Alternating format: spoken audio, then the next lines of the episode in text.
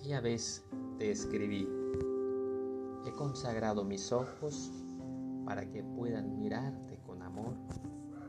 He consagrado mis manos para que puedan tocarte con delicadeza.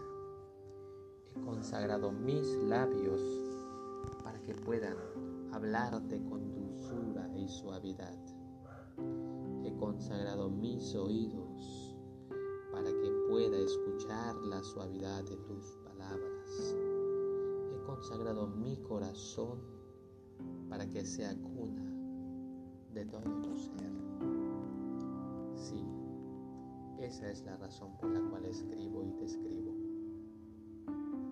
Pensando en esa tierna mirada, pensando en esas suaves palabras, pensando que cada vez que yo te hable, no te lastime, no te grite y no te hiera, pensando que cada vez que yo te mire, te mire con una mirada tierna, con una mirada de amor, que cada vez que tú hables, yo pueda escucharte.